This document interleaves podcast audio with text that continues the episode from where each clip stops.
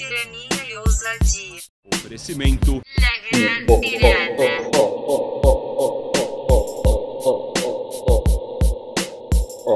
Senhoras e senhores, muito bem-vindos novamente ao seu programa favorito. Como é que foi essa semana?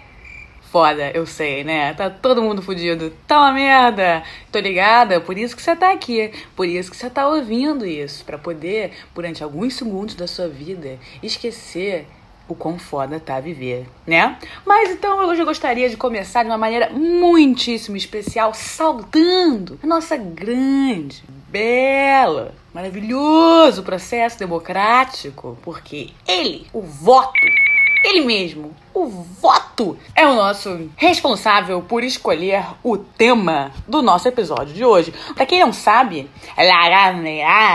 está no Twitter, está no Twitter e por isso fez uma enquete com seus milhares de seguidores para perguntar pro grande público, pro povo, afinal, democracia é o Poder do povo. pro povo qual era o tema desse episódio de hoje. E o tema escolhido com 56% dos votos, 56% dos votos, Meu nome é Nas 56. foi a minha primeira viagem de ácido.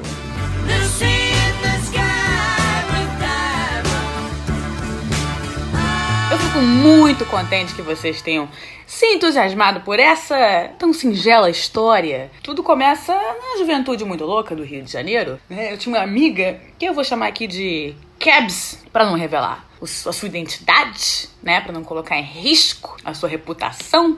Mas Cabs era uma grande amiga, um ano mais nova que eu. Mas mesmo sendo um ano mais nova que eu, Cabs me apresentou milhões de maravilhas nesse mundo, inclusive O ácido. Kevs, como toda jovem, como toda garota dos anos 2000, foi comemorar o seu aniversário na Lapa. Lapa, bairro boêmio do Rio de Janeiro, ali nos Arcos da Lapa, no centro da cidade, cartão postal, onde tem muito samba, muita caipirinha, muita gente bêbada. Você encontra todo tipo de gente na Lapa, você encontra mendigo viado, travesti, gringo, playboy, sambista, grunge, roqueiro. Você encontra todos os tipos de gente, elas estão lá, a galera que canta hip hop, drum and bass, dub, os forrozeiros, tá todo mundo na Lapa. Ou estava, antigamente. Então a gente foi pra lá, era o aniversário da Kebs, e eu tinha um namorado na época, e a gente foi lá encontrar a Kebs no aniversário. Todo mundo marcou de se encontrar aqui no ponto clássico, né? Do, de encontro da Lapa, que é os arcos da Lapa. Todo mundo se encontrando nos arcos da Lapa, que a Kebs falou Aniversário é meu, mas quem ganha o presente são vocês. e distribuiu, digamos, distribuiu doce. Pra quem não sabe, a linguagem das ruas, doce quer dizer ácido, quer dizer LSD. Se você também não sabe, se você é tão ingênuo a esse ponto, que bom que você tá nesse programa aqui, porque que você aprende pelo menos, né? Então a primeira vez que eu tomei LSD, que eu tomei ácido, que eu tomei doce, foi no aniversário da Kebs. E eu, eu acho, eu não me lembro, eu acho que eu tomei a famosa. Meiota. Porque pra quem não sabe, novamente, aprende aqui comigo. Esse é o seu momento de aprendizagem. tá? Você tem que aprender essas coisas na vida. Então, doce você pode dropar ele inteiro, quer dizer que você é corajoso. Tu dropa um doce inteiro, meu irmão, tu quer abraçar o Age of Aquarius.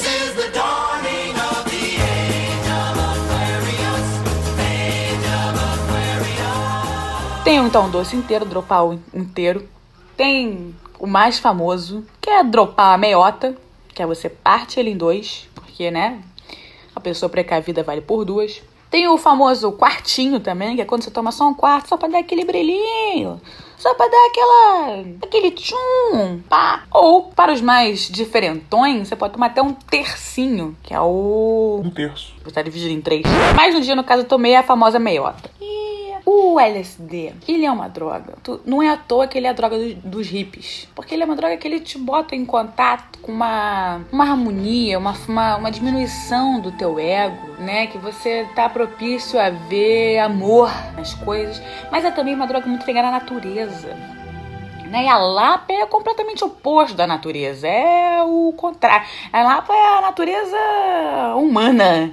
Só que naquela época, vocês que são mais novos não sabem, aquela época na frente ali dos arcos, onde hoje em dia tem só um lugar, sei lá, de concreto gigante, tinha umas colininhas, assim, umas colinas pequenas de, de hum, gramado. E vocês podem imaginar a qualidade do gramado da Lapa. Só basicamente aquilo ali era um mijódromo de muitas pessoas, mas também era cama para alguns moradores de rua, né? Mas, mas era grama. E quando a onda começou a bater, quando comecei a tomar água, botar lá na linha, primeira vez que eu tava tomando, né? Então tava com meu namorado, falei, Vamos tomar um ácido, vamos. né? Você bota na língua, tem aquele, aquele azedinho assim. Aí quando começa a bater naturalmente, uma coisa que ela funciona assim de maneira involuntária, naturalmente, que é da natureza, Do ácido? as pessoas começaram a procurar a natureza. Olha aí, veja bem você. Os lugares onde tinham mato. E onde é que tinha mato na Lapa? Só naquele gramado ali. Então ficou todo mundo, umas 15 pessoas, 20 pessoas, todo mundo doidão de ácido e todo mundo sentado naquele gramado nojento da Lapa. E não tem explicação porque as pessoas estavam naquele lugar exatamente. Mas a única explicação que eu consigo pensar é porque pessoas de ácido têm uma conexão muito forte com a natureza e com a terra. Então a gente precisava estar ali, não interessa o quanto de xixi devia ter naquele lugar. Era muito importante estar ali. E aí, quando começou a bater de verdade, eu sentada, e aí você ficava sentada e você fica olhando a Lapa, porque o, o gramado na era, você ficava sentada ali olhando na direção dos arcos. Então você via aquela galera é, passando e tal, e todas as figuras estranhas e bizarras e divertidas, né, se encontrando. Tudo acontece, tudo acontece. Você só olhando aquilo tudo ali, quase como um grande cinema né?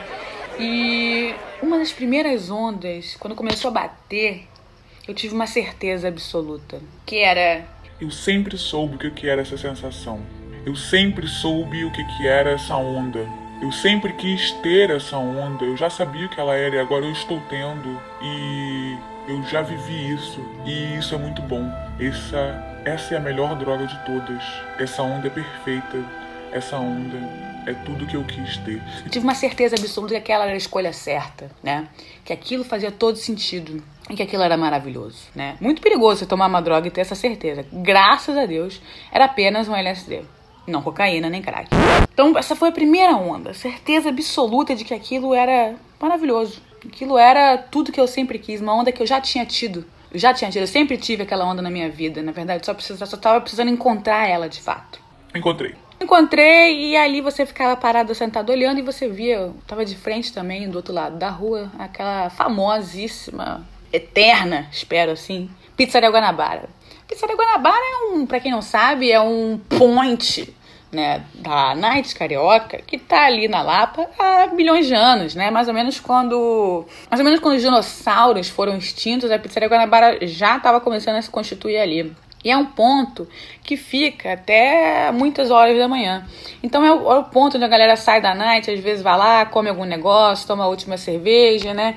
Então é um ponto famoso. E olhando a pizzaria Guanabara, doidona de doce, comecei a ter uma outra viagem que era Eu sou igual a minha mãe. minha mãe era uma pessoa, um- é uma pessoa de espírito livre na sua juventude. Tenho toda certeza que tomava muito ácido. E tenho toda certeza também que frequentava a Lapa e ia na pizzaria Guanabara. E aí, com aquela sensação, mas precisava mijar, né? Precisava mijar, não dá pra mijar aquele, naquele, naquele gramado. Falei, vou até a pizzaria Guanabara mijar. E é aquela sensação, assim, aquela certeza que, na verdade, eu tava vivendo, anos depois, exatamente o que a minha mãe tinha vivido 40 anos atrás. Sim, é- aquela certeza eu não posso te explicar de onde é que ela veio. Eu sei que, à medida que eu chegava perto da pizzaria Guanabara, eu tinha absoluta certeza que era aquilo que estava acontecendo. Era tipo uma segunda linha do tempo, onde as coisas se repetiam. Sensacional, maravilhoso.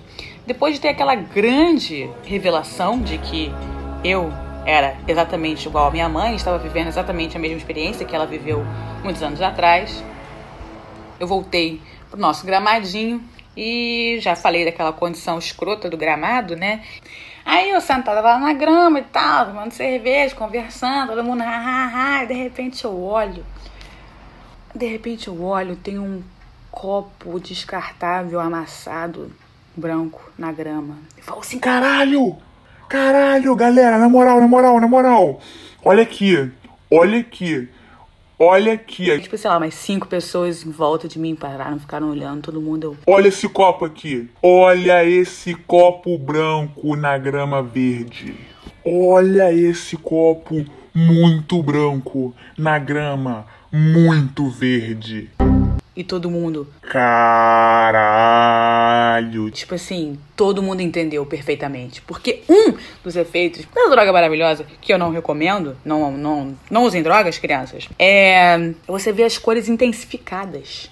Né? As cores elas ficam muito mais vivas, o verde fica muito mais verde, o branco fica muito mais branco, tudo fica mais intenso. Agora você consegue imaginar o quão verde era gramada Lapa cheia de misto, todo mundo pisado. Né? Não devia ser tão verde assim. E era só um copo descartável, branco. Mas, brother, aquele copo Tava muito branco. muito grama, muito branco numa grama muito verde.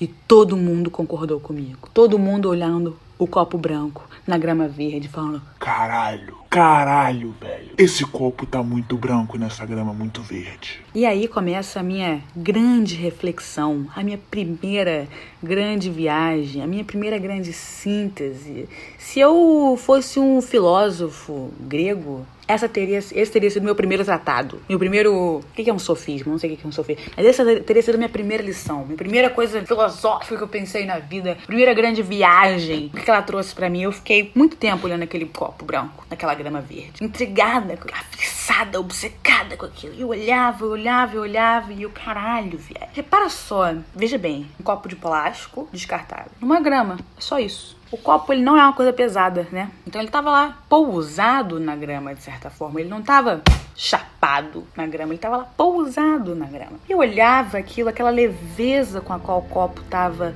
depositado sobre a grama, né? Com todas as várias, só com alguns pontos da sua superfície tocando a grama, né? E outros ainda é, ali em cima. Eu olhava aquilo e eu falei assim, caralho. Tudo na grama descansa. Essa foi a minha grande revelação. O copo ele estava descansando na grama. Porque ele não estava chapado na grama, não tinha peso naquele copo. Tudo na grama descansa. E eu olhava para o lado e eu via as pessoas sentadas na grama e falei assim: olha só, olha só esse lugar, é a grama é uma coisa fofa. Tá todo mundo descansando na grama. E aí eu tive uma grande, uma grande revelação que foi assim, brother, uma bomba atômica na grama descansa. Grande reflexão, grande reflexão que eu levei pra vida. Atualmente, quer descansar? Senta na grama. Nada melhor, pura verdade. Isso não tenho a menor dúvida que eu tava certa e eu estou certa. Enfim, vocês podem imaginar a frequência né, mental da noite onde tudo isso aconteceu, muito animada. A gente ficou lá, porra, até quatro e pouca da manhã, né, cinco e pouca. O bagulho rolou pra caralho, foi sensacional, dei milhões de gargalhadas. Porra, perfeito. Kebs, muito obrigada. Aquele aniversário lá, inesquecível. E aí eu me lembro que a gente passou o aniversário todo ali, na grama da Lapa. A gente não entrou em lugar nenhum. Na verdade, acho que a Kebs depois entrou em algum lugar e foi se divertir. Mas, cara, eu passei o aniversário inteiro sentada naquela grama. Às vezes ia lá, fazia um xixi, comprava uma cerveja, mas eu passei o aniversário inteiro sentada ali, olhando, observando todos os acontecimentos malucos que aconteceram na Lapa. Mas uma hora cansa. Uma hora cansa, eu cutuco meu namorado e falo, cara, vamos pra casa, né? Vamos pra casa. Aí eu e ele, a gente... Naquela época ele morava em Botafogo. A gente pegou um ônibus ali na, na rua São Clemente, na esquina com a Real Grandeza. E ele morava na Voluntários, então a gente tinha que subir a rua Real Grandeza. Só eu e ele, isso, quatro porradas da manhã, cinco horas da manhã, subindo a rua Real Grandeza. Rua Botafogo, né? As moscas, ninguém, sem barulho algum. Você pode estar achando que essa história acaba aqui. Aí vem um maluco vindo na nossa direção.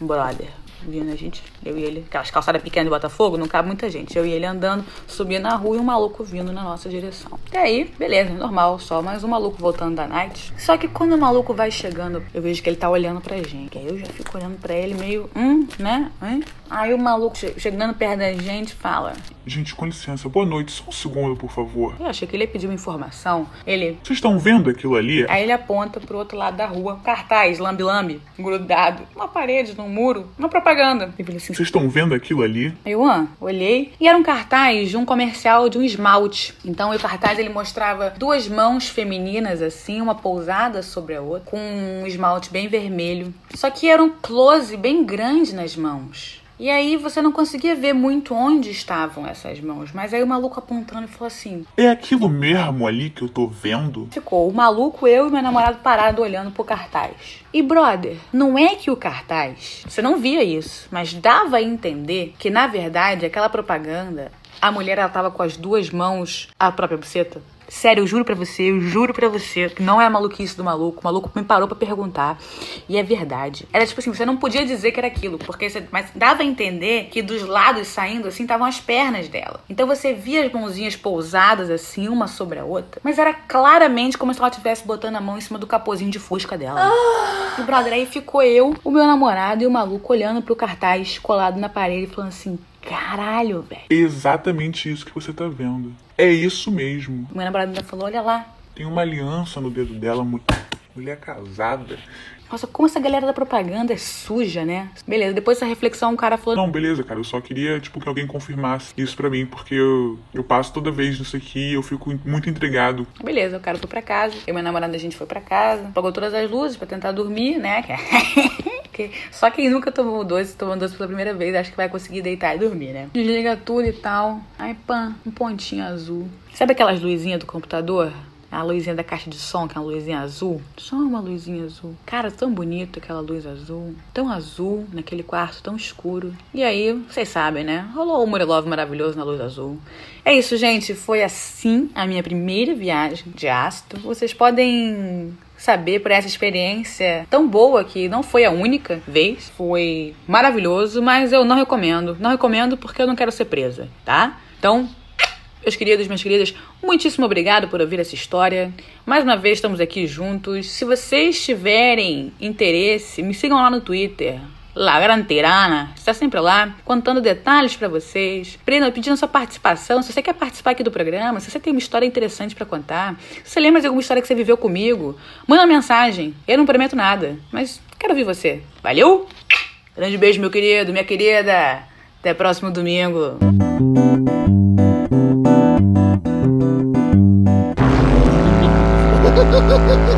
Ha ha ha ha!